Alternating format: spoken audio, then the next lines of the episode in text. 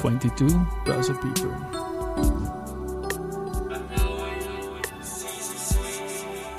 And now in season 3. Presented by VAS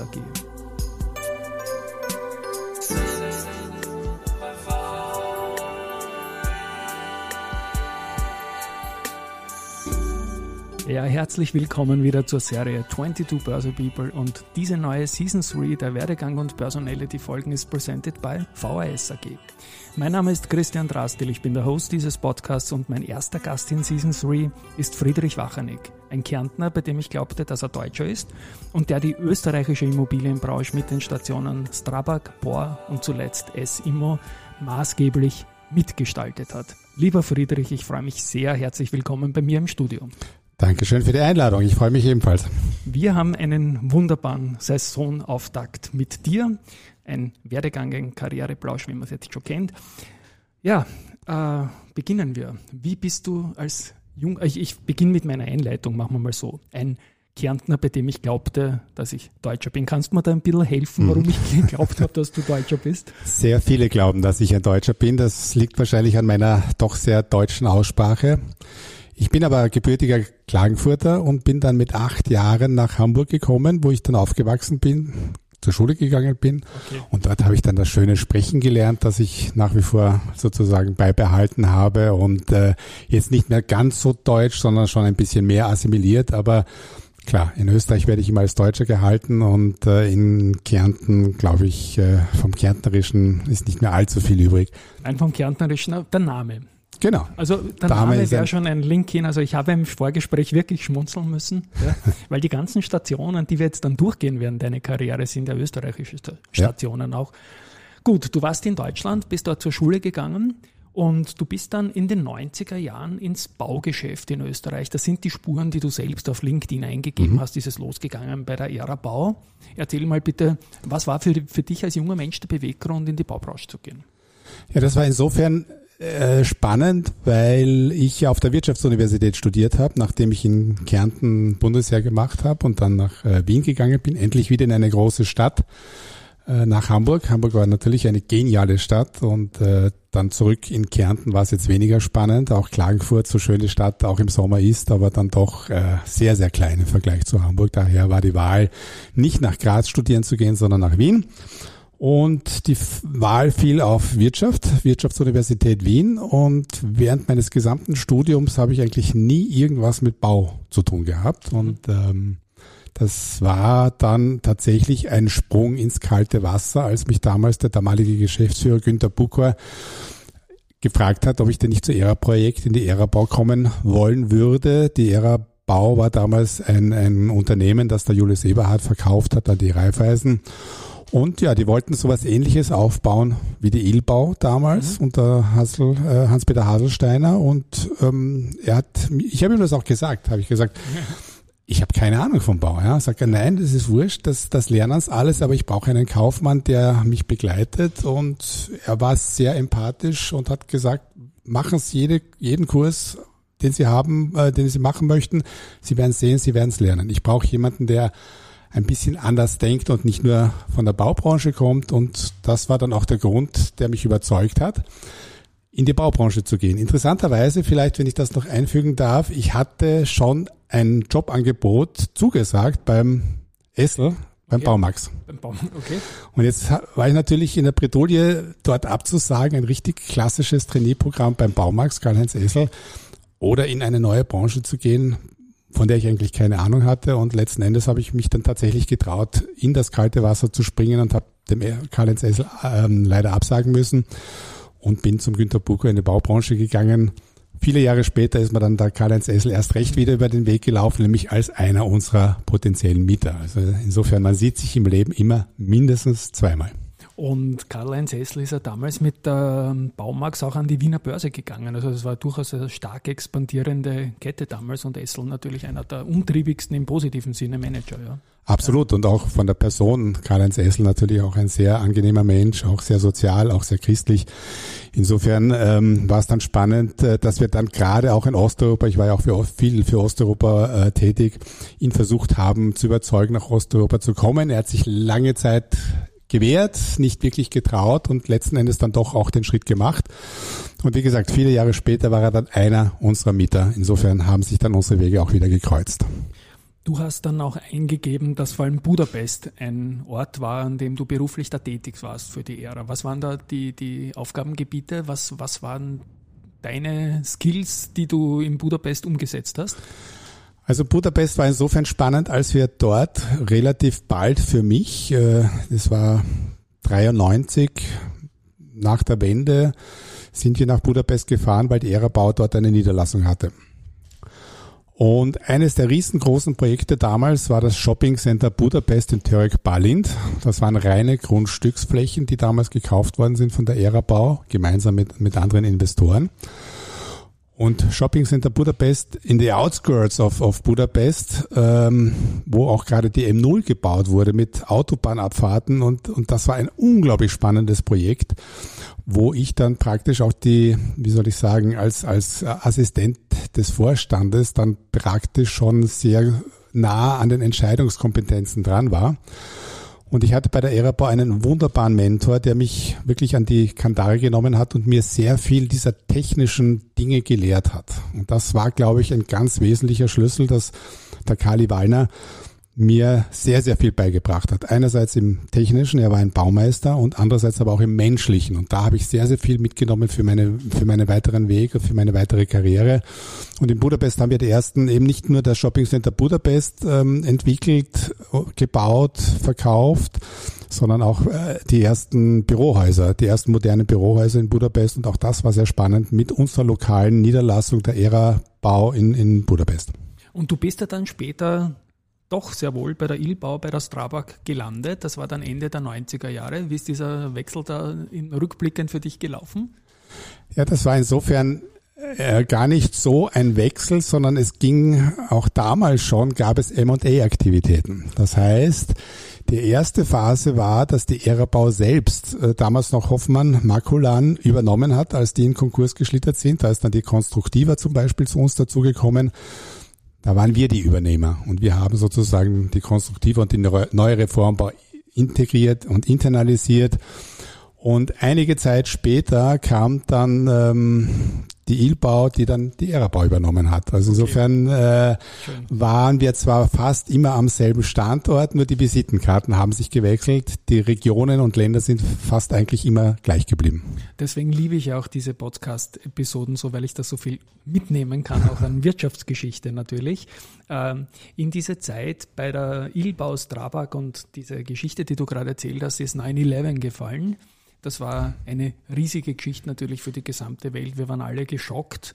Hast du da eine Erinnerung, eine spezielle an diesen äh, 9-11 2001? Absolut. Ich glaube, jeder von uns weiß heute noch, wo er war oder wo sie war an diesem doch sehr denkwürdigen Datum.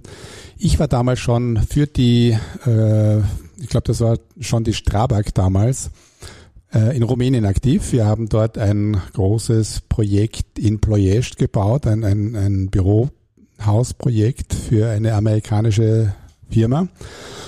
Und äh, genächtigt haben wir damals im, im Marriott, das war auch ein Teil von der Strabag, den aber eine andere Direktion praktisch entwickelt hat. Ein altes äh, rumänisches ähm, Hotel aus der Ceausescu-Ära, das dann sozusagen so renoviert wurde, dass es auch tatsächlich funktioniert. Unglaublich riesiger Empfangshalle und, und ein ganz ausladendes Gebäude, das dann die, eben die Strabag mit einem lokalen Partner dann auch ähm, eröffnet hat. Wunderschön.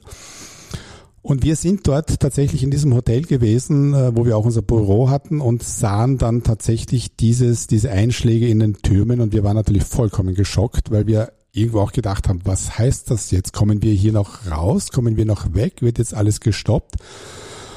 Und wir sind also wirklich fassungslos unten alle gesessen und gestanden und, und haben überlegt, was, was heißt das jetzt? Ja, äh, bricht jetzt die ganze Welt zusammen? Ähm, was bedeutet das für uns? Was bedeutet das für die Versicherungen? Ja. Bricht alles zusammen? Es war ein Riesenschock. Es war ein Riesenschock. Und Bukarest, äh, du bist ja doch weg von zu Hause, genau. von der Familie, ist natürlich auch ein anderer Gedanke, der mitschwingt natürlich vielleicht noch viel stärker als der Job. Ne? Damals war es ja noch nicht so, äh, wie soll ich sagen, einfach hin und her zu fahren oder zu fliegen. Das war ja doch äh, ähm, noch in den 90er Jahren schwieriger ähm, ja, und man war weg von zu Hause und ähm, ja, war ja. total spooky. Ja, das kann ich mir vorstellen. Die Nullerjahre, du bist dann bis 2003 ist dann eingegeben bei der, bei der Strabag. Ich, ich zitiere wieder LinkedIn und dann geht's weiter mit Raiffeisen Evolution. Ist das wieder so eine ähnliche Geschichte? Genau. genau. Ich, ich habe keine Ahnung gehabt, aber okay. Damals war, war es so, dass dann äh, die Strabag ja auch über mehrere Zukäufe und Akquisitionen immer größer geworden ist und sie sich dann einen neuen Standort eben auf der Platte dann gebaut haben. Wir, sitzen, wir sind damals noch in der Modecenterstraße gesessen und hätten dann auch äh, auf die Platte siedeln sollen. Äh, die Strabag hat aber dann entschieden, die Projektentwicklung auszugliedern. Also ich war in dem Bereich immer in der Projektentwicklung tätig nachdem die ERA-Brau oder ERA-Projekt übernommen worden ist. Und damals in der Direktion 90 hat es damals noch geheißen. Und ja, die Strabag hat dann entschieden, nein, sie wollen kein Projektentwicklungsgeschäft mehr in dem klassischen Sinn machen und haben das dann ausgelagert in die Raiffeisen Evolution und da war auch die Unica und die Raiffeisen beteiligt und insofern sind wir dann ausgelagert worden, waren hier in der ähm, Mutgasse, gar nicht weit weg von hier äh, und dort war ich dann zwei Jahre. Also bis auf Derry Basker eh ähnlich wie das Syndikat eigentlich aus heutiger Sicht noch, wenn man sagen kann. Aber dann kommt ein Wechsel, genau. äh, der, glaube ich, aus dem Umfeld rauskommt, nämlich zur POR. Ja. ja. Du warst dann bei der POR 2005 bis 2007 und POR Solutions, ähm, ja, vielleicht auch da. Auch hier wiederum eine, eine durchaus spannende Geschichte. Ähm, die POR hat damals offenbar jemanden gesucht, der das, was ich für die Strabag gemacht habe, nämlich in Osteuropa die Projektentwicklung aufzubauen, das auch bei der POR zu machen. Und der damalige Vorstand war der Martin Huber. Der Martin Huber hat mich damals mehr oder weniger dann äh, über den Headhunter auch ähm, genommen und gesagt, jawohl, wir wollen dich haben, dass du zu uns kommst und dass du für uns in Osteuropa auch diese Entwicklungsaktivitäten machst und aufbaust. Und wie ich dann mich dazu entschlossen habe, tatsächlich äh, von der Raiffeisen Evolution wegzugehen, und Support zu gehen, ähm, war dann der Martin Huber weg, weil er ist dann ÖBB-Generaldirektor gewesen. Das heißt, der Vorstand, der für Projektentwicklung äh, zuständig war, war dann plötzlich weg und damit war es halt in der POR auch wieder eher ähnlich, eine sehr baulastige Projektentwicklung und die Projektentwicklung war jetzt nicht sonderlich eigenständig. Das war eigentlich meine Hoffnung, dass mit Martin Huber jemand im Vorstand ist, der das Thema Projektentwicklung ganz ernst nimmt und, und, und äh, auf, auf eine sehr starke Karte damit setzt. Und du warst ja zuständig ähm, bei Raiffeisen Evolution, wenn ich noch zurückgehe, sind da Märkte wie Russland, Ukraine, Weißrussland, die baltischen Staaten und so. Wie schwierig war das damals schon? Ich meine, heute wissen wir, dass es Big, Big, Big Troubles gibt. Wie schwierig war das damals schon, diese unterschiedlichen Gemüter und letztendlich auch, nehme ich an, Weltbildeinstellungen im Bau zu vereinen oder auch Land für Land zu betrachten? Also es war Heute sind wir alle froh drüber, dass wir dort nicht tätig waren. Wir können, ich glaube, wir kommen dann auch bei der ESIMA noch dazu. Damals war es halt natürlich der große Zug der Lemminge in diesen Osten und, und zu schauen, dass man dort diese wirklich auch Zukunftsmärkte bearbeitet. Und als ich bei der Raiffeisen Evolution eben für diese Märkte zuständig war, es waren eben auch so ganz exotische Märkte wie Weißrussland, Minsk oder St. Petersburg, äh, Moskau, und auch die baltischen Staaten haben zwar dazugehört, aber die baltischen Staaten selbst waren als Markt sehr, sehr klein und sehr wenig investorentauglich. Wir waren ja auch dazu angehalten, immer investorentaugliche Immobilien zu entwickeln, ja. weil wir eben keine Bestandhalter waren, so wie die ESIMO, sondern einfach wirklich gedreht haben oder drehen mussten. Daher waren die baltischen Staaten eigentlich zwar von der Baufirma teilweise abgedeckt, aber was die Projektentwicklung anbelangt, eher nicht. Ganz ehrlich, muss man ganz ehrlich sagen, weil einfach die Investorentauglichkeit nicht vorhanden war.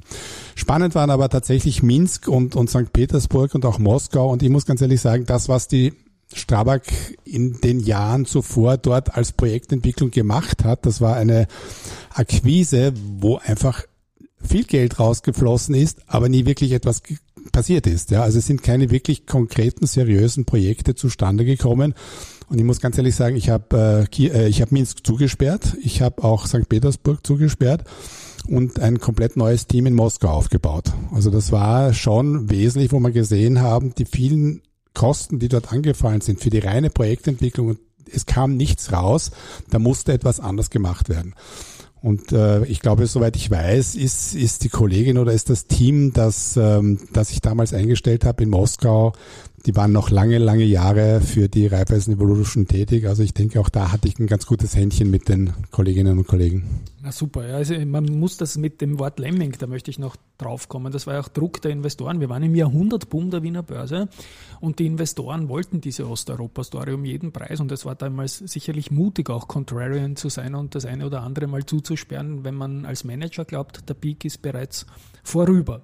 Gut, 2007 der große Wechsel zu deinem Arbeitgeber, wo du jetzt 15 Jahre warst. Und 2007 war ja auch das Jahr, wo die gewisse Strabag dann an die Börse gegangen ist. Du mhm. bist aber nicht zur Strabag gegangen, sondern zur SIMO und hast dort 2007 begonnen und ich möchte diese Zeitreise, die jetzt 15 Jahre gedauert hat, ein bisschen in den Aktienkurs einmal splitten. Ich glaube, circa 10 Euro, wie du gekommen bist. Dann kam ein Jahr später Lehman. Das wird dann meine nächste Frage sein. Zurück auf 2, dann rauf auf 27 und auch, auch jetzt mit dem Angebot hält die Aktie natürlich in der aktuellen Krise gut. Aber wie war der Wechsel zur SIMA und wie ist der, der brutale Hit dann ein Jahr später durch Lehman äh, in der Wahrnehmung in Erinnerung geblieben? Mhm eine unglaublich spannende Zeit damals, weil natürlich äh, enormer Aufbruch war. Eine Kapitalerhöhung jagte die andere, gerade bei unseren äh, Wettbewerbern äh, CA Immo, Immo Finanz und die damals noch Sparkassen Immobilien AG, so hat sie damals geheißen, noch mit dem Sparkassen S, kann ich mich gut erinnern. Die hat ein bisschen, wie soll ich sagen, vorsichtiger agiert, zurückhaltender agiert, aber ist natürlich auch in diesem Fahrwasser als kleinstes Unternehmen damals sehr, sehr erfolgreich gewesen und hatte mehrere Kapitalerhöhungen zwar gefahren und es war eine große Kapitalerhöhung ist noch bevorgestanden und man hat genau dafür einen Immobilienexperten gesucht ist dann auf mich gekommen und es war durchaus spannend, dann tatsächlich äh, in den, in den Investmentmarkt zu wechseln, nämlich die Seiten zu wechseln. Einerseits von der, von der Baubranche hin auf die Investorenseite. Entschuldigung, da muss ich ja? kurz unterbrechen, weil das ist schon ein, ein Sprung. Du warst Top-Management Bau bei den größten Unternehmen in Österreich, aber nicht im Kapitalmarkt tätig, eigentlich bis 2007, oder? Korrekt, korrekt. Genau. Und dann doch in den Vorstand? Und dann in den, direkt in den Vorstand, genau. Das war, war natürlich große Schuhe, aber mit, mit mit dem Kollegen Ernst Wetowski, der ja der absolute Kapitalmarktprofi ja schon war, viele Jahre vorher, auch Mitbegründer der damaligen Sparkassen Immobilien AG. Es gab ja die erste Immobilienanlagen AG äh, und äh, die erste Immobilien AG und die Sparkassen Immobilienanlagen AG, die dann gemerged wurden in die Sparkassen Immobilien AG. Also das war der absolute Vollprofi. Damals war noch Holger Schmidtmeier für den Kapitalmarkt extern zuständig und ich war eben als Dritter äh, für die Immobilien und für die operative Seite zuständig. Also, also noch Deutsche unter Anführungszeichen. Der Deutsche, genau, Deutsche, genau. genau. Und, ja. und insofern hat, hat sich das ganz gut ergänzt. Ja. Spannend wurde es aber dann, als der Holger Schmidtmeier ausgeschieden ist und ich dann tatsächlich auch selbst den Kapitalmarkt dann insofern betreuen durfte, als wir die gesamten englischsprachigen Roadshows, Investorenkonferenzen, äh, Präsentationen, Kongresse, Vorträge die habe dann ich gemacht. Ernst Wedowski hat das äh, deutschsprachige, ähm, äh, die deutschsprachigen Länder bereist und, und die SIMO vorgestellt und ich den gesamten englischsprachigen äh, Bereich. Und das hat mega viel Spaß gemacht, weil wir eben auch danach, nach der Finanzkrise, zu der wir sicher noch kommen, ja. ähm, enorm erfolgreich waren. Und es hat natürlich viel Spaß gemacht, Jahr für Jahr den Investoren unsere Kursentwicklung zu zeigen, unsere Erfolge zu zeigen, unsere NAV-Entwicklung zu zeigen, also die Dividendenzahlungen, die dann gekommen sind. Also das, da waren wir, glaube ich, mit dem Andreas Feuerstein gemeinsam enorm erfolgreich und es hat enorm viel Spaß gemacht. Ja, Feuerstein auch eine Legende, euer Absolut. Investor Relations Mann und der Ernst, da muss ich auch noch eine Erinnerung bringen weil du gesagt hast, Legende sowieso, der, der Börsegang der, der Vorgängergesellschaften, der SIMO, Sparkassen, Immobilien oder irgendwas, ähm, war am Tag des brutalen Crash im Jahr 1987. 87, genau. Das war genau der Tag vom, vom 87er Crash und insofern ist der Ernst, der wird es mir verzeihen, das Wort ein harter Hund waren irgendwie. und wir sind jetzt 2008 Lehman. Ja, was hat das gehittet für euch? Ich bin ja geholt worden, um mit mir ähm, Immobilienprojekte zu entwickeln und anzukaufen, so dass wir auf mittelfristig vier Milliarden an äh, Immobilienvolumen aufbauen wollten, auch über Kapitalerhöhung. Aber natürlich musste man auch die Immobilien dafür kaufen und wenn es keine zum Kaufen gegeben hat, musste man sie entwickeln. Dafür war ich dann zuständig und äh, wir haben zumindest einen Teil davon, es waren in der ersten Phase über 500 Millionen an Immobilienprojekten, die wir dann mitten in die Finanzkrise hinein tatsächlich auch begonnen haben zu bauen, zu entwickeln, zu fertigzustellen, zu vermieten, zu eröffnen. Das war das größte Einkaufszentrum von Rumänien in San Plaza zum Beispiel. Das war das größte Einkaufszentrum von äh, Bulgarien, das Serdica Center. Beide wurden Anfang 2010 erfolgreich eröffnet. Also es war enorm schwierig. Natürlich von den vier Milliarden mussten wir vollkommen äh, zurücktreten, weil die Kapitalerhöhungen haben nicht mehr funktioniert aufgrund von Lehman. Es wurde komplett die Strategie neu ausgerichtet. Natürlich haben wir jetzt, äh, wie soll ich sagen, auch entsprechende Abwertungen zu verkraften gehabt, aber wir haben keine der Immobilien äh, notleidend verkaufen müssen, sondern wir haben mit Eigenkapital, Gott sei Dank, alle unsere Immobilienprojekte durchgezogen, eröffnet und letzten Endes auch Gott sei Dank sehr erfolgreich eröffnet. Und auch der Aktienkurs sehr erfolgreich. Ich habe mir das Jahrzehnt der Zehnerjahre wie alle anderen Jahrzehnte auch angeschaut und ihr wart da hinter einer Do und Co. gemeinsam mit der CA Immo mhm. auf dem Treppchen der besten österreichischen Aktien im ATX Prime. Also Respekt dafür. Das war auch eine starke Deutschland-Story, glaube ich, oder? Die, die SIMO damals gefahren hat. Die Deutschland-Story war ja auch am Beginn eine, wo alle den Kopf geschüttelt haben. Und gesagt, um Gottes Willen, warum geht die SIMO nach Berlin? Ja, wie, viel, wie viel Friedrich Wachanig ist in der Deutschland-Story rückwirkend drinnen gesteckt, glaubst du? Nicht, nicht ganz so viel, ja, okay. weil das war tatsächlich vor meiner Zeit. Das hat 2006 angefangen, wo dann, wo dann der Weg nach Deutschland gegangen ist. Die Akquisitionen haben dann bis 2008, 2009 tatsächlich gedauert, wo wir Immobilien gekauft haben. Und zwar, äh, ich war natürlich für für Osteuropa zuständig. Deutschland war eher das, das Thema vom Ernst. Aber später dann äh, die gerade die Grundstücksakquisitionen im Speckgürtel von Berlin seit einigen Jahren, da, da, da, da war schon auch ich mit dabei, weil die Projektentwicklung natürlich mein Hauptthema war, auch in der SIMO AG. Aber ich kann mich noch gut erinnern, der Aufsichtsrat hat sehr, sehr kritisch über die Investments in Deutschland äh, nachgedacht und letzten Endes, glaube ich, war es aber eine sehr große Erfolgsstory. So, ja. Weil mhm. die Immobilien, die eben 2006, 7 und 8 gekauft worden sind, waren ungefähr, nur um eine Größenordnung zu geben, so zwischen 600 und 800 Euro pro Quadratmeter Haus. Ja, also nie und nimmer eine, eine, dass man das jemals herstellen könnte zu dem Preis, weil einfach niemand an Berlin und, und, und Deutschland geglaubt hat. Wir haben uns fokussiert auf Berlin. Ich glaube, das ist auch wesentlich zu sagen. Und wir haben mit dem Robert Neumüller einen exzellenten Kollegen äh, in Berlin gehabt, der von äh, als Österreicher, der das in Berlin äh, betreut hat, diese ganzen Akquisitionen. Und später dann 2016 haben wir dann auch tatsächlich äh, einen Teil davon, nämlich 1500 Wohneinheiten, materialisiert und wieder verkauft. Ja. Im Nachhinein ja. gesehen hätte man es nicht tun sollen, ja, weil wir haben es damals um circa zwei, zwischen 2,2 und 2,5, 2200 und 2500 Euro pro Quadratmeter verkauft. Also eine sehr interessante Spanne, wenn man weiß, dass man es zwischen 600 und 800 gekauft hat, Mieteinnahmen äh, generiert hat und dann verkauft hat. Mittlerweile kann man es natürlich, hätte man es natürlich noch viel mehr verkaufen können, aber auch das war ein Zeichen, ein klares Zeichen auch an den Kapitalmarkt. Wir materialisieren Gewinne und reinvestieren die auch wieder und wir, wir, wir haben diese Bewertungsgewinne nicht nur am Buch, sondern wir zeigen unseren Aktionären auch, dass wir Gewinne realisieren können. Ich finde das auch total wichtig. Ich habe das auch immer wieder gesagt, in vielen anderen Dingen. Verkaufen gehört einfach zum Geschäft, wenn man auch vielleicht Überbewertungen mal für sich nutzen möchte. Es kommen jetzt noch zwei große übergeordnete Krisen in die SIMO-Phase von dir, wobei die zweite menschlich relevant ist für jeden Einzelnen von uns, äh, für die SIMO weniger, da komme ich dann noch dazu. Aber Covid, März 2020, ein Schock, der uns alle, unsere privaten Leben, die Berufsleben, vielleicht da ein paar Memories dazu. Ja. Auch hier, da war ich gerade mit dem Andreas Feuerstein auf Roadshow in äh, Südafrika.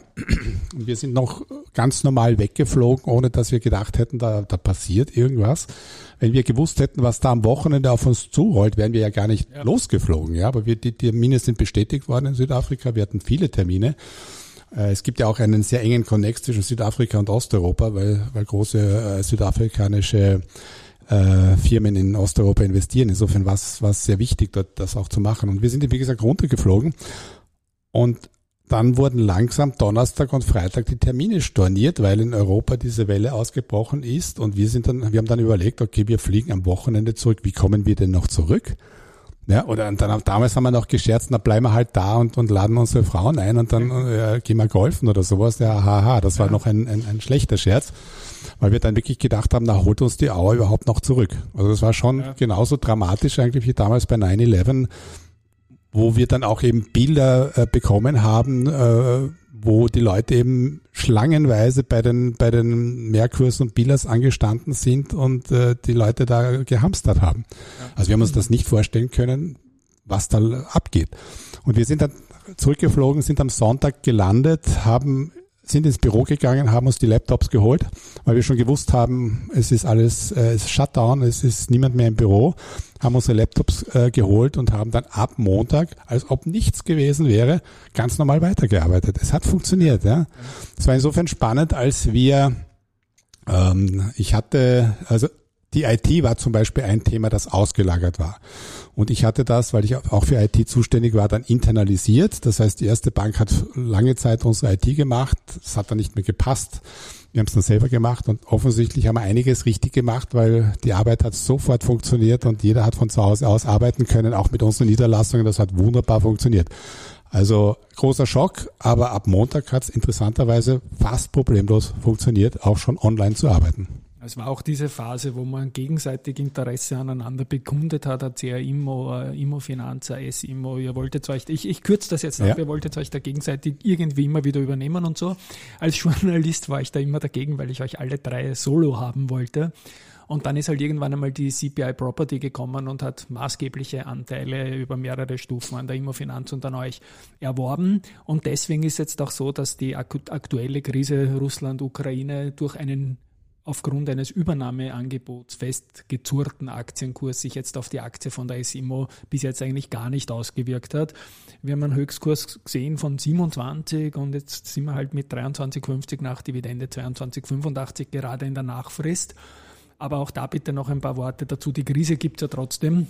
Wie ist das Geschäft mit einem festgezurrten Aktienkurs? Weil das ist ja für einen Feuerstein in Wahrheit, den lieben Andreas erwähnen wir jetzt nochmal, der braucht ja gar nicht auf Roadshow gehen eigentlich, oder? Weil es geht ja eigentlich nur um die Phase danach, nach einem potenziellen Angebot und also Nachfrist, wer noch äh, dann Streubesitz bleibt oder bleiben will. Man hat Learnings bei der Immofinanz gesehen, die fürchterlich sind. Ja. Ja, vielleicht noch ganz kurz vorab, bevor wir da auf, auf die letzten Entwicklungen eingehen, kurz, soweit ich das halt kann. Ähm, die Geschichte der gegenseitigen Beteiligung hat ja 2016 angefangen, wo wir einen großen Teil in Deutschland sehr erfolgreich, sehr lukrativ verkauft haben und sehr viel Geld auf dem Konto liegen hatten. Und jetzt war die Frage, was macht man mit dem Geld? Man konnte es also nicht so schnell wieder reinvestieren in Immobilien, und auch andere Gesellschaften haben wir uns angeschaut. Und damals gab es die Möglichkeit, weil die Kreditanstalt äh, oder ohne Kredit hat ja den Anteil der CRIMO verkauft.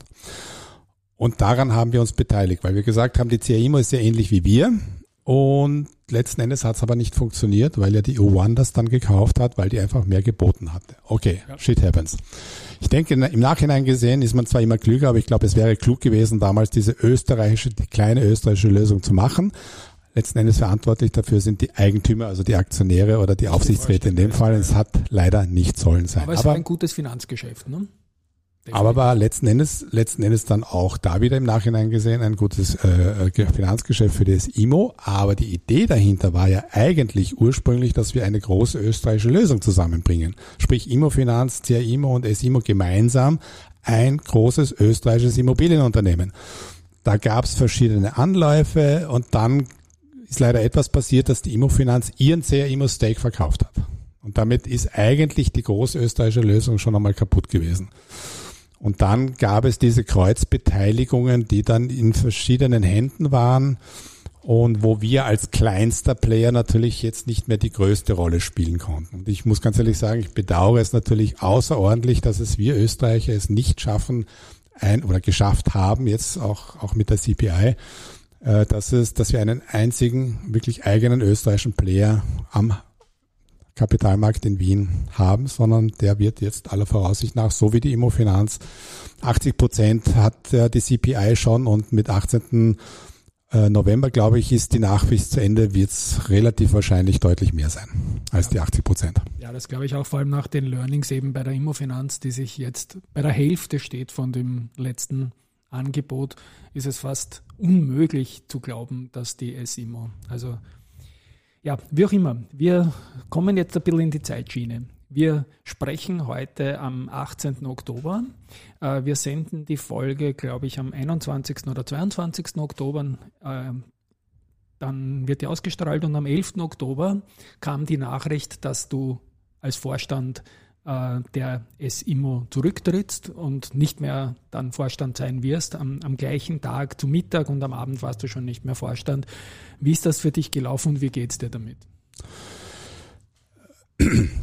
Also ich glaube, nach 15 Jahren SIMO äh, darf auch einmal eine Türe zugehen und ja. äh, ich bin jetzt 30 Jahre in der Immobilienbranche, 15 Jahre ist immer eine unglaublich lange Zeit.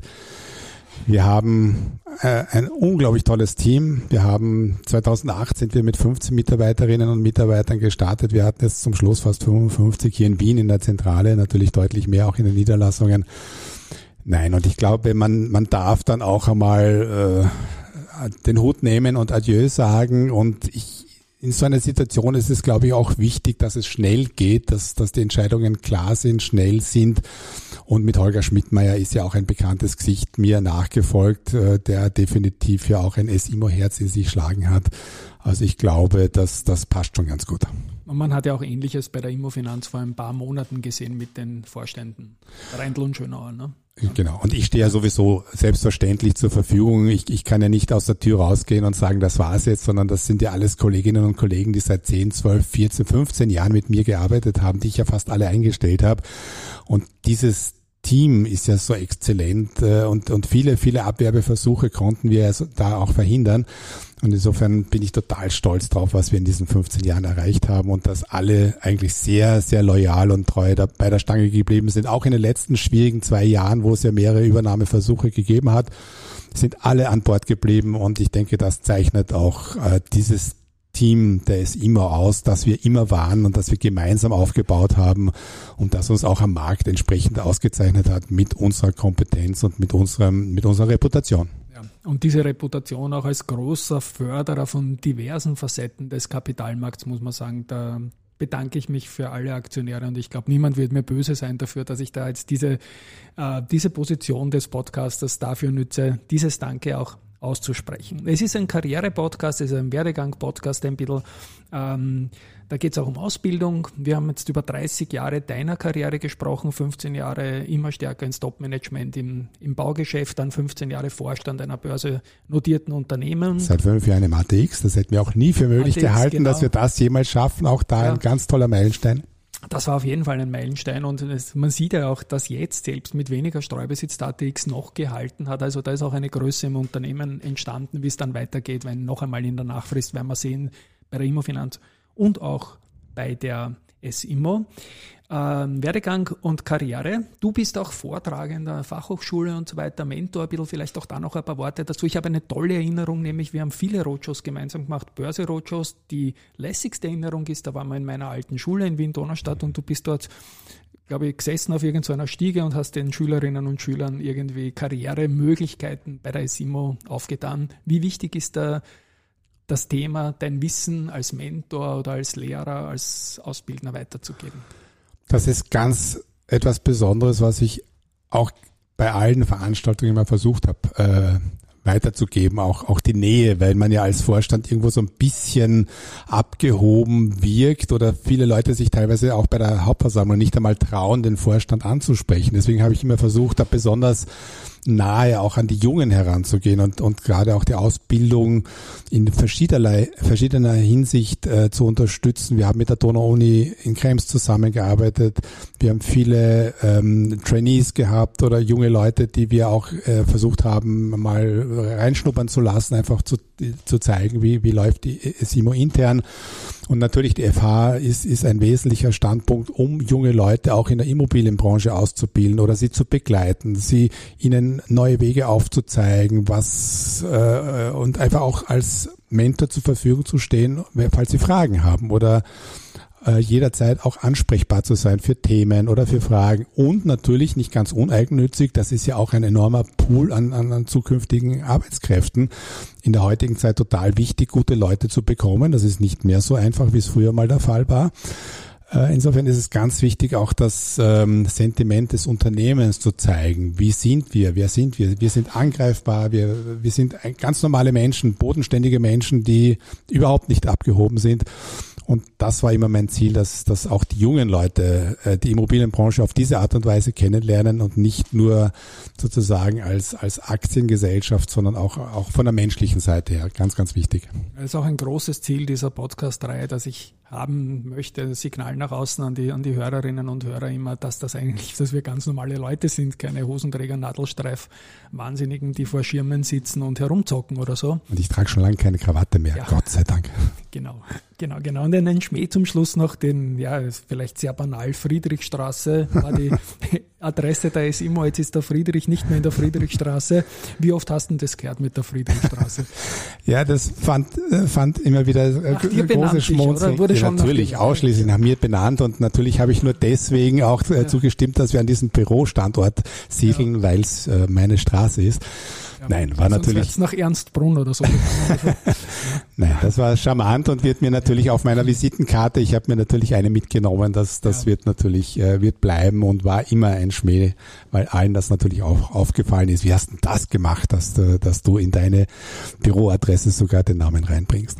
Wunderbar, Friedrich. Ich sag Danke für deine Zeit, fürs Vorbeischauen. Ich frage dich jetzt nicht äh, nach deiner Zukunft. Ich bin sicher, wir werden uns sehr bald wieder über den Weg laufen. Ähm, Danke, danke, danke für diese tiefen Einblicke ins österreichische Baugeschäft am Anfang. Die SIMO-Geschichte habe ich mitbegleitet und großen Respekt, was ihr da gemacht habt.